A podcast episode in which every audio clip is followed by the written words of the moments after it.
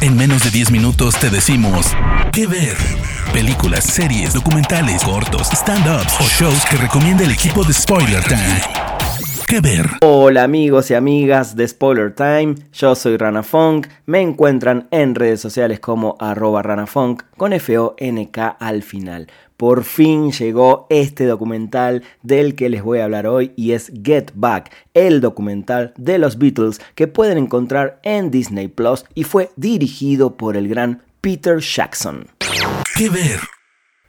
En enero de 1969, los Beatles, los fabulosos cuatro, se juntan después de varios años sin salir de giras, donde solamente grabaron algunos de, para mí, sus mejores discos, y se juntan con la idea de grabar un documental, hacer un show en vivo y preparar un próximo álbum, en el proceso en el cual se ve un poco el desgaste de la banda después de casi 7-8 años intensos de muchísima actividad alrededor del mundo, convirtiéndolos además, o convirtiéndose en una de las bandas más famosas del mundo, en una de las bandas que casi toda la música que escuchamos hoy tiene como referente a los Beatles. Ellos llegan realmente, por un lado, bastante cansados, bastante inquietos con algunas actividades quizás de sus próximas o futuras carreras solistas, donde acá, en esta oportunidad, Todavía no se ve demasiado, pero ya se empieza a discutir esa posibilidad desde el lado por lo menos de George Harrison, un personaje fundamental en esta parte y en este documental. ¿Por qué? Porque es el primero que se aleja de la banda y que decide no formar más parte de los Beatles. Pero bueno, ese es un pequeño detalle de estas casi 8 horas que vemos en este documental. Recuerden que para esta grabación eh, la banda alquila o renta un estudio de filmación donde iban a producir ese documental, iban a hacer esta película y empiezan a componer canciones, pero con la idea, por lo menos, de Paul eh, McCartney obviamente y eh, John Lennon, de poder volver un poco a las raíces, dejar quizás un poco esa experimentación de los últimos álbumes y volver a las raíces del rock and roll. Por eso durante muchas horas vamos a ver a esta banda eh, haciendo, como le dicen en México, el palomazo, como decimos en Argentina, zapando ese famoso jam de canciones viejas, de composiciones nuevas, de ideas, de cada uno cómo va insertando pequeñas ideas en lo que podría ser ese próximo álbum de los Beatles. Más de 60 horas había de este material y más de 150 horas de sonido, más de 60 horas de video. Peter Jackson tomó este, digámosle, riesgo, este trabajo con mucho riesgo, siendo hiper fan de la banda y teniendo antes de ver el material el miedo de saber que se iba a encontrar con un momento muy difícil, muy complicado en la carrera de su banda favorita, porque se supo siempre que esa fue básicamente la junta, la reunión donde los Beatles de alguna manera se separan, ¿no? Que a la larga sí termina sucediendo y vemos diferentes circunstancias. De hecho, se hablaba mucho de la separación de los Beatles por culpa de Yoko Ono, la mujer de John Lennon, quien la vemos en el documental todo el tiempo como si fuera su sombra, pero en ningún momento vemos una situación donde ella se mete o discute o realiza alguna actividad que haga que la banda se sienta incómoda. Todo lo contrario, de alguna manera ella estaba ahí acompañando a John Lennon que venía de una etapa difícil y personal de su vida y creo que a la larga nos damos cuenta y sabemos que realmente Yoko Ono lo ayudó muchísimo a seguir adelante.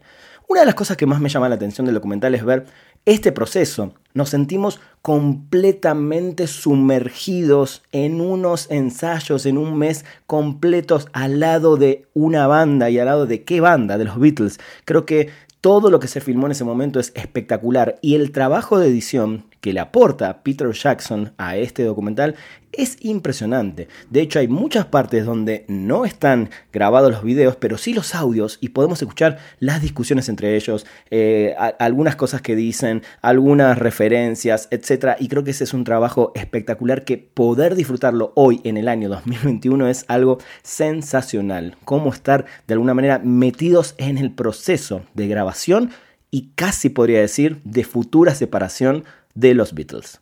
Durante todo ese proceso la banda empieza a discutir de buena manera dónde realizar ese concierto que cerraría este mes de grabaciones, de documental, y salen un montón de ideas, hasta inclusive una de las ideas era grabar eh, cerca de las pirámides de Egipto, un montón de lugares, un crucero, nadie se pone de acuerdo, algunos no están tan convencidos de hacer ese show, pero vemos durante todo el proceso cómo va decantando a que finalmente en el medio del mes, a la mitad del mes, la banda, después de esta separación momentánea de unos días de George Harrison, deciden llevar todos su equipo, todos sus instrumentos a un estudio, al estudio de Apple, ¿eh? a un estudio que se construyó en el sótano de este edificio de su empresa, la empresa que ellos montaron. Ese es otro detalle que podemos ver, cómo los Beatles a través de los años se independizaron, tuvieron su propia discográfica, ellos tomaban sus propias decisiones. Eh, y esto se ve muy clarito en el documental.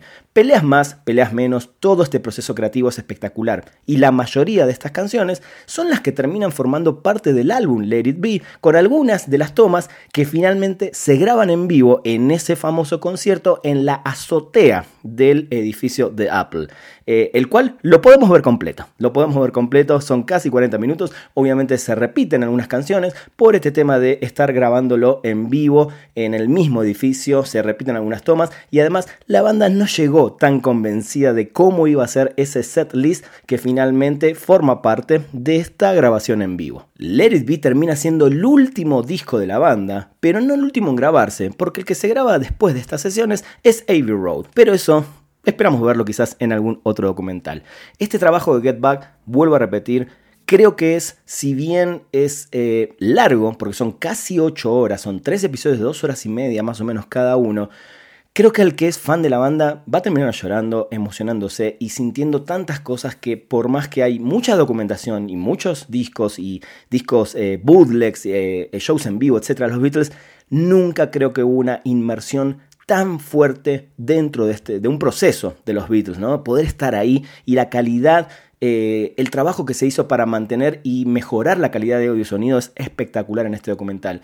Como decía, el fan lo va a disfrutar, el fan de la música, el que es músico, el que sabe lo que es estar en una sala de ensayo, componiendo, discutiendo, sacando esto, buscando las mejores partes, los mejores momentos, también lo va a disfrutar. Quizás el que no le gusta la música de los Beatles yo le daría una chance, ojalá lo pueda ver, pero siento que puede ser un poquito pesado. Y otro dato curioso, se suma un músico, el, algunos, para algunos el famoso quinto Beatle, hubo varios que fueron el quinto Beatle, llamado Billy Preston, este tecladista fabuloso, eh, mítico tecladista de soul, de música afroamericana, que tocó muchos años con Little Richard, de hecho los Beatles lo conocen años anteriores en un show en Hamburgo que se sumó a tocar con ellos, lo invitan, lo invitan a tocar, lo invitan a, a palomear, a llamear y quedan unas melodías espectaculares y un relleno hermoso a través de este teclado, que creo que eso logra de alguna manera también que George Harrison también quiera eh, seguir en este proceso. Creo que fue muy importante, lo vemos también eh, a él en la azotea tocando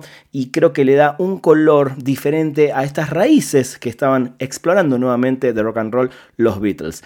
Definitivamente no los quiero aburrir porque tienen por delante casi 8 horas. Vayan a ver Get Back, no se van a arrepentir. Para mí, uno de los mejores documentales de este año, este famoso año 69 de la posible futura separación de los Beatles con ese mítico y último concierto de los Beatles en la historia como banda en la azotea del edificio de Apple.